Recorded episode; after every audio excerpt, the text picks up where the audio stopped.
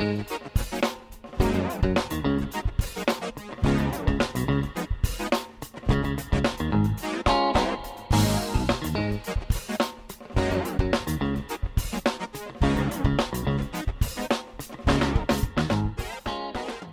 点九节结语。上个学年度开设高等微积分课，一个二十年前在台下学过的科目，如今角色互换下，我要为此述说故事。至今仍然保持着教学热忱与梦想，勇闯所有老师都认为是系上最重要而又最难教的课。如果你问我在开课前所有的东西都准备好了吗？我会跟你说没有，而且。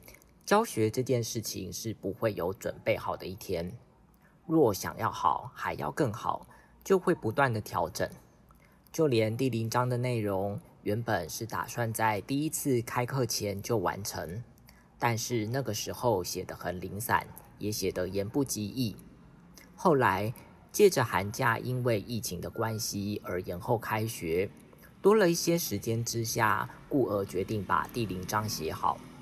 但是在这前前后后，竟花了我两个多星期的时间，不断在字句上做修改，还有文章段落的调整，至此才写出比较贴近心中想说的话。新的学年度，我继续接下高等微积分课的重责大任，这其实也是我心中的预想。第一年，几乎所有的心思都是在编写讲义。至今已经有一个大致的雏形，而接下来的一年，除了将讲义再做细部的修改，另一方面，我想要着重在上课用的学习单与作业的设计与补充。于是，像第零章的部分，我也增加了一些段落，甚至找了几位同学提供他们对于高等微积分课的学习心得。希望第零章有关高等微积分在数学方面的认识，还有如何学习高等微积分这件事情，并不都是我在自言自语，而是融入一些其他过来人的想法。而这阵子，我的脑中又突然浮现了一个新的想法，关于第零章的内容，前前后后已经写了二十几页。